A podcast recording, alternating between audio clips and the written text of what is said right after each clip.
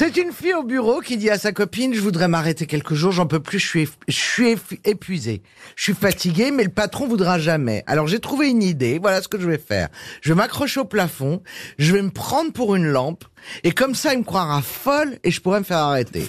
Et effectivement, la fille arrive à se pendre au plafond. Le patron qui la voit accrochée en l'air lui dit, bah, vous m'avez l'air fatiguée, ma peau, il faut rentrer chez vous euh, et y rester quelques jours. Alors la fille, elle prend ses affaires, elle est trop contente, elle s'en va et puis il y a une de ses collègues, une blonde, qui la suit et le patron demande, ben, euh, euh, le patron lui demande, où est-ce que vous allez comme ça?